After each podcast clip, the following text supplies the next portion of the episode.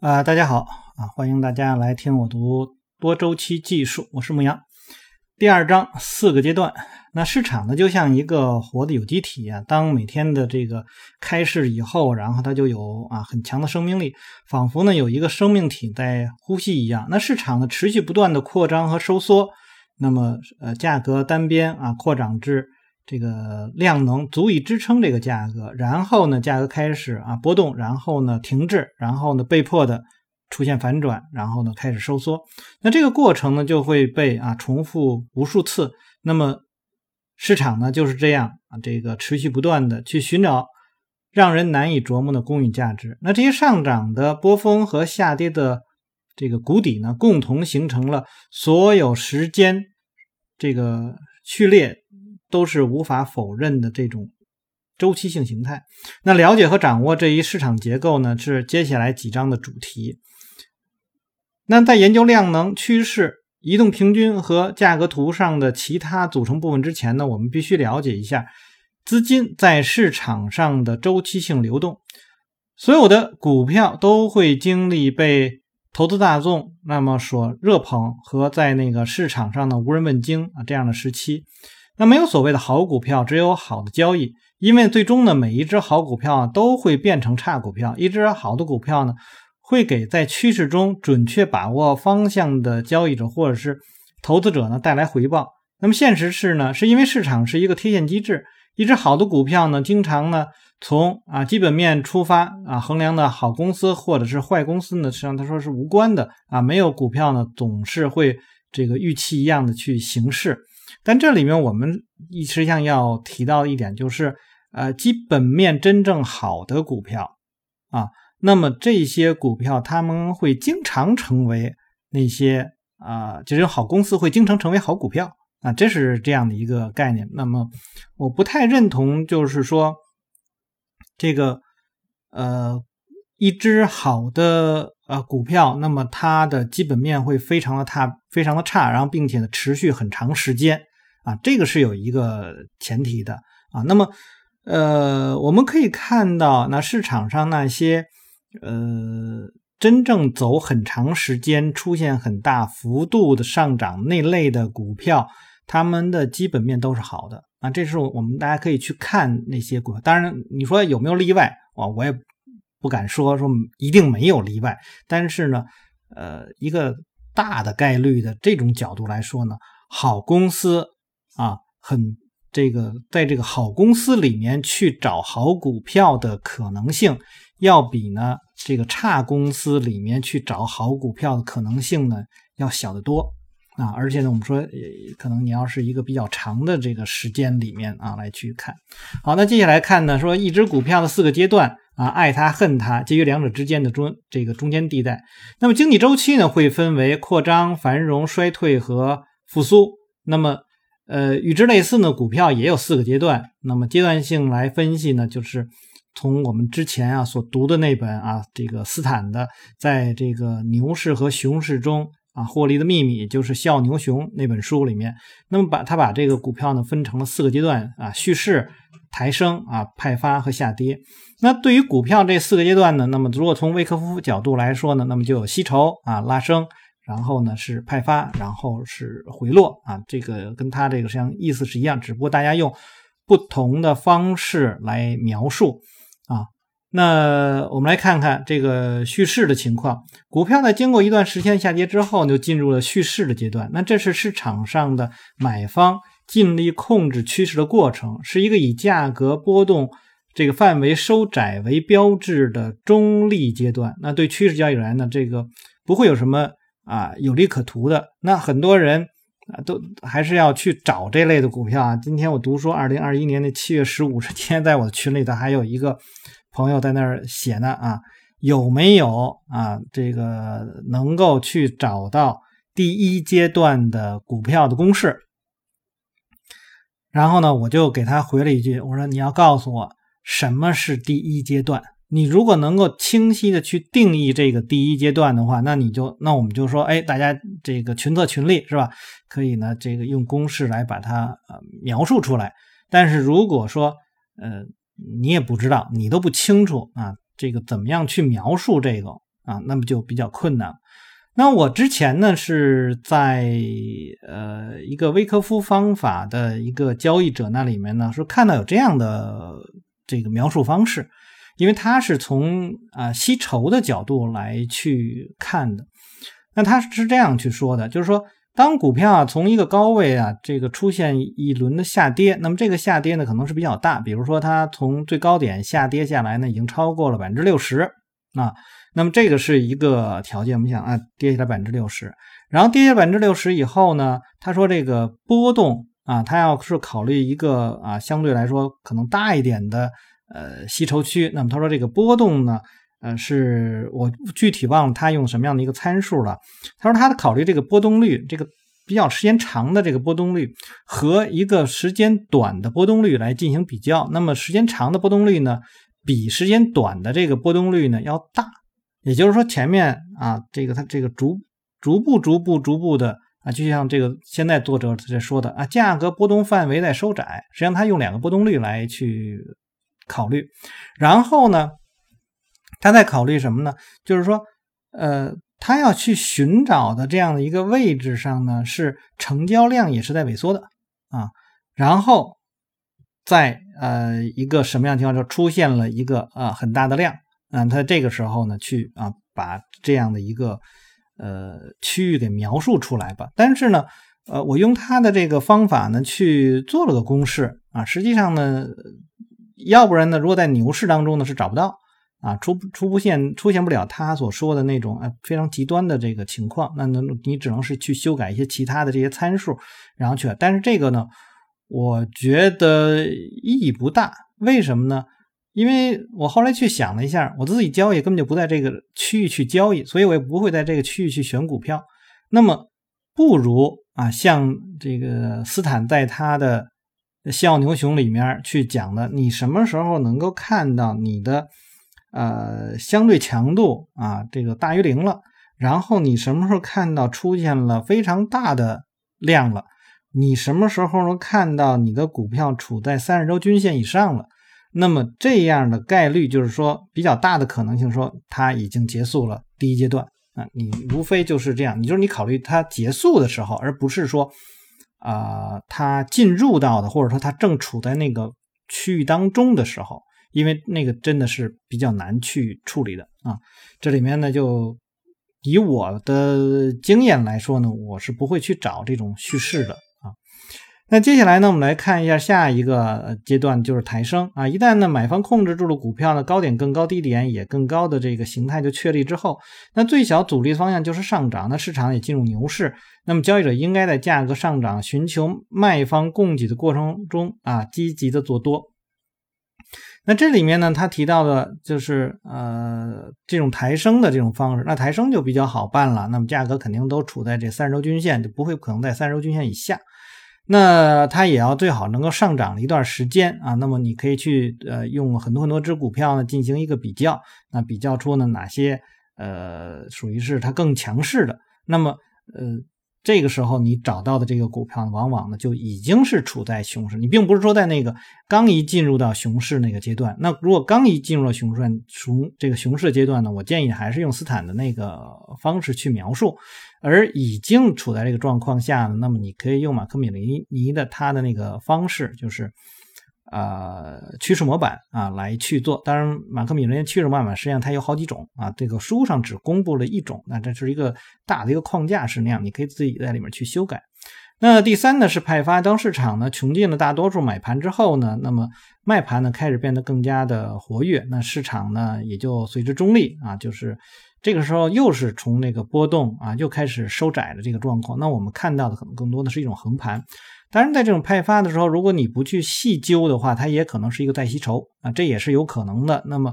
呃，在这种状况下呢，我也不建议大家去里面去做交易啊，而是呢，等待它呢，呃，真的从这种所谓的派发啊，或者说你如果你刚才说的是不是细细的去看的话啊，就中间你可以去分析它的量价情况啊、努力结果情况啊，然后，呃，这个这个就是。它的这个这个应该叫叫做什么呢？那个特特质有没有发生特征有没有发生改变呢？这些情况来看啊，但是我们看到实际上它也是一个在收缩的状况。那如果在收缩的状况的话，呢如果还朝着呃向上的运动的话，那么就是呃我们看到的虽然是一个你想象可能它是一个第三阶段，它也可能这个时候也是一个第一阶段，然后重新进入到第二阶段啊，可能是这样的一个。所以呃派发可能是在吸筹啊，那么。这个我们条件是，如果你没有去细研究它的刚才说的那一套啊，就是或者说你用呃这个 Porton 教授的那个九个检验方法啊，那么去去看的话，那好，我们假定它现在说已经出现了派发了，那么需求呢实际上是逐步逐步的在减少的这个过程，然后开始进入到下跌阶段。那么第四就是下跌阶段，当第三阶段低点呢被跌破之后呢？呃，股票呢开始向下啊，为活跃的卖盘啊，这个寻找买盘的过程加速下行。那么这一高点更低、低点更低的形态呢，就是告诉我们进入了熊市的标志。那么交易者呢，唯一恰当的策略就是做空啊。这个他给了一个二点一这个图啊，就是你能够看得出来上面哪一些是啊第几阶第几阶段吗？啊，这个是要。多看一多看熟悉了以后，那么就慢慢慢就就知道了。好，那么再来看这四个阶段呢，会出现在所有时间的周期和所有的股票上。无论你选择什么样的时间周期，也不管股票价格或者是量能如何，确认这些阶段能使你啊分析呢保持客观和毫无偏见。幸运的是呢，技术分析呢，这个具性具有呢分形的属性。什么叫分形的属性呢？就是不规则的几何图形，然后其可以呢被进一步划分为不同的部分啊，其中每一部分大致都可以和那个整体很相像，然后它就是一个整体的缩小版。那本书的目的呢，并非是让让大家去研究分形。注意啊，这个分形可跟我们之前所说的那个。呃，混沌操作法，什么五根 K 线构成一个分形的，不是一个概念啊。这个这个呢，应该说从它的描述上面就是分形的概念啊。那么，呃，它只不过说那个像这这比尔威廉姆呢，他是把他的那个就是按照他的那套思路去做的那个混沌操作法啊。这里面多做一个小的一个解释吧。呃，那么股票呢，可以以呢趋势向上、向下。啊，或者盘整，或者说是无方向的震动，简化为呢这四个阶段，那么使股票呢的分析变得有条不紊，认清资金在市场当中的这个周期性流动，是我呢去看待市场啊和所在市这个市场上中啊所有市场中交易的一个基石。股票的好好比呢不同类型的运动员，那每个都具有它的特点和个性，有的呢是短跑的啊，跑起来很快啊，但是呢就是。这个短暂的爆发，然后呢就精疲力竭了，需要休息了。有的呢更像是马拉松啊，可以呢这个间歇不断的沿着方向呢这个小步慢跑很长一段时间。那心跳监测仪呢是运动员来监测他们训练的一个基本工具，那对对短跑的运动员和耐力运动员都有效啊，所以这个股票呢也会是这样。呃。那么股票的这个价格图呢，就是技术分析的心跳啊监测仪。无论你是被这个价格变动迅速的股票，还是稳定的蓝筹股所吸引，技术分析都可以作为工具，帮助你监测市场当中参与者的操作，评判风险和决策何时做多、何时做空，以及是这个持线。啊，作者说呢，我自己啊就是短跑运动员啊，我就觉得哎，这个比较适合我的个性。但是巴菲特这样的投资者呢，则是对长线的表现出啊这种稳定的股票更感兴趣。那对于这个市场获利呢而言呢，呃，没有唯一最好的方法，有的呢只是对每个人来说最好的方法。你需要从中反复试错啊，找到最合适自己的方法。所以这里面就提到了，就是你不管是投机啊，还是做投资啊，没有好坏之分啊，看是不是适合你。那么适合你。就是好的方法。那么这个适合你的还有一个，其实更复杂的事情，就是自己到底是一个什么样的人，自己的个性是什么。有的人说，哎，我喜欢这个，喜欢这个，可能也未必适合你。那你还要去看啊，在这个交易的过程当中呢，就是你思维方式。会不会和你的啊所用的这个方法呢有没有冲突？有的人呢可能说，哎，看起来可能是个慢性子，但是他呢很很勇猛啊。这个有的时候这个在交易过程中能够凸显出来。那么这样的人可能呢就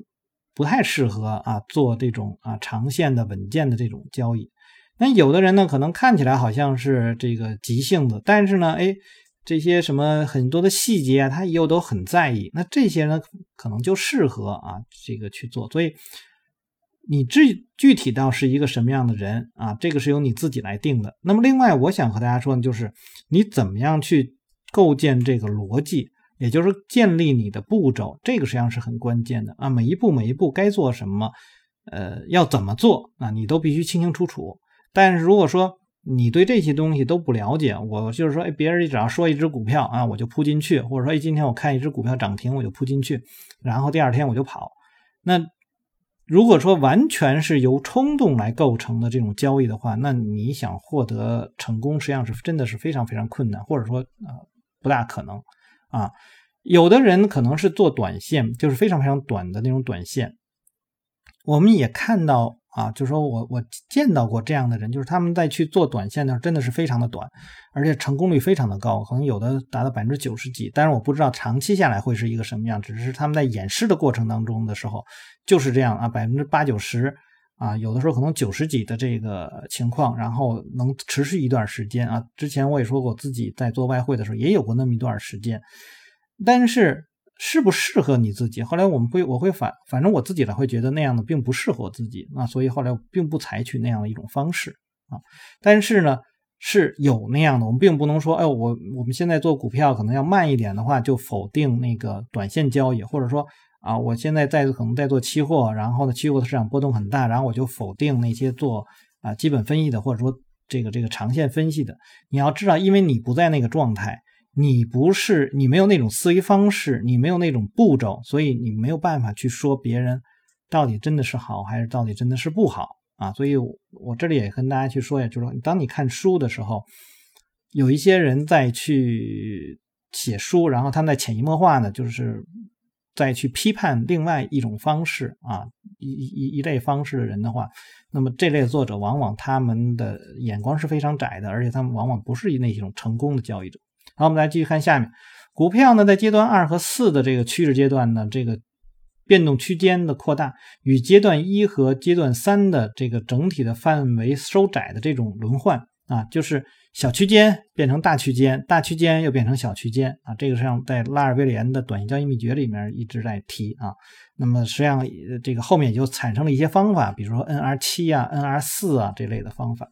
那趋势交易者呢，总是专注于啊这个阶段二的股票做多，阶段四的股票去做空，避免中性的股票。也就在阶段一和阶段三的时候，他们并不关注。那趋势交易者呢，会以易于辨识的方式，或者是上升，或者是下跌啊，来去看待这个股票。注意这个重要的一点是易于辨识，也就是说你看得懂的，你你做；你看不懂的，你别做啊。你所以这样的话，我们会经常。经常有人问我，哎，你看这只股票是是是什么样的一个，怎么样去判断一个趋势啊？那么我通常会说，如你看不懂就别别动它啊，不要去做。包括呢一些这个做波浪的啊一些人，这个浪怎么数啊？我你数不清楚你就别数啊，先找那个数能够数得清楚的啊。如果说哎我我什么都数不清楚，那么你就别用波浪，你连想都不要去想啊。好，那么在第十章呢，我们今天探讨呢是哪一种这个平均线最好能帮助我们确定一只股票位于的阶段。一般而言呢，处于上升阶段的上升趋势的股票呢，其短期的移动均线呢位于中期之上，那么后者就位于前这个长期之上，就短的高于这个中的，中的高于长的啊。那么所有这些呢移动均线都应该具备正的斜率。那处于下降趋势的股票呢？那么就是短的呢低于中的，中的又低于这个长的啊。那么并且呢，它的这个斜率呢是负的。那阶段一和阶段三呢是过渡性的，那么波动的幅度呢也有限。买方和卖方呢为了获得控制权而发生激烈的争夺。处于此阶段的股票的这个均线呢，可能就往往是交织在一起。这个交织在一起呢，也其实也很难去判断，因为有的时候他们可能就是。要么说有时候抽风一样的，它就是可能拉一笔是吧起来，然后又重新回来，然后有时候往下走一下，然后又重新回来，那都有这种可能啊。所以呢，呃，这个这个判断趋势的难点也就在这儿，就是你如果想去判断它的启动的那个位置，实际上是是很困难的一个事情，因为你很难去在当下去判断，呃，横盘走势和这个呃趋势形成的那个那个关键的那个位置啊。有人说，那像。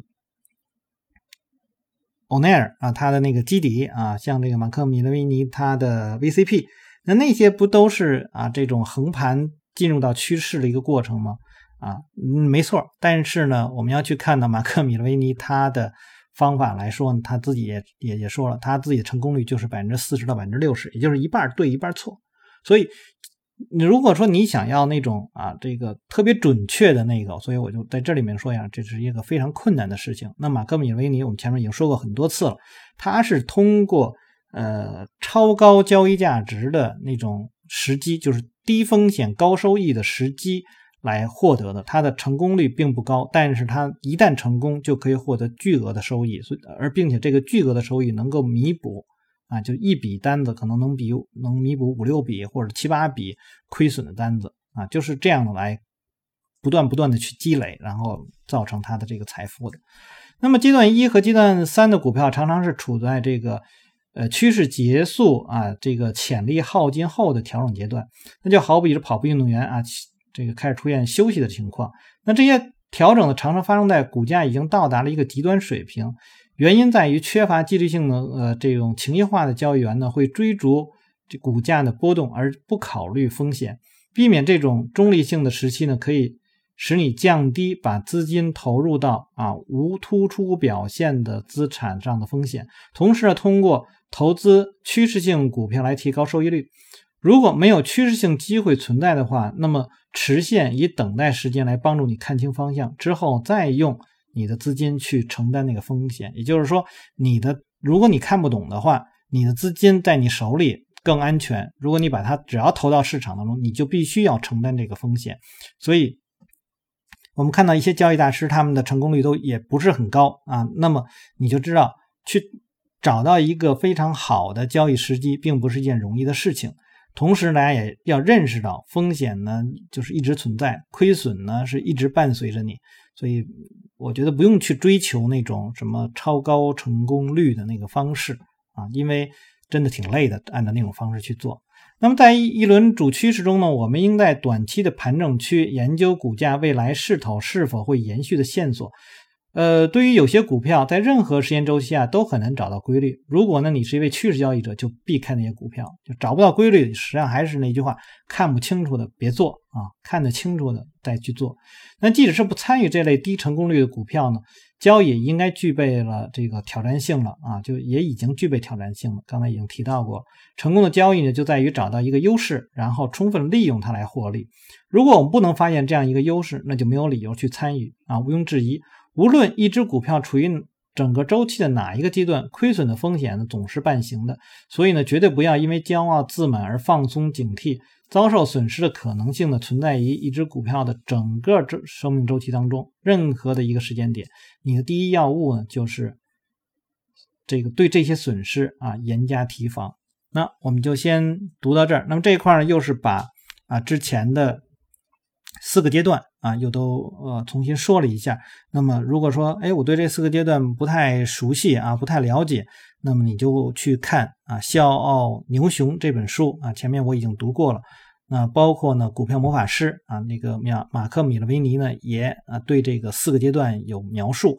那如果说你还想说，哎，我在这个阶段里面想要更细致的啊去做一些判断啊什么之类的，那么你就看。呃，威可夫方法的书啊，它的吸筹模型是一个什么样的一个情况？然后它的这个派发模型是一个什么样的情况？那么这些你都清楚了以后，那么就对啊，这个四个阶段就应该有一个呃大致的了解。然后呢，就是在实践当中吧，然后呢，逐步逐步的去增加自己的那个经验。好，那我们就先读到这儿。大家如果喜欢我读书的话，希望订阅、分享以及按赞。那也可以关注牧羊交易。那有什么要聊的，也可以在下面留言。我们下次再见。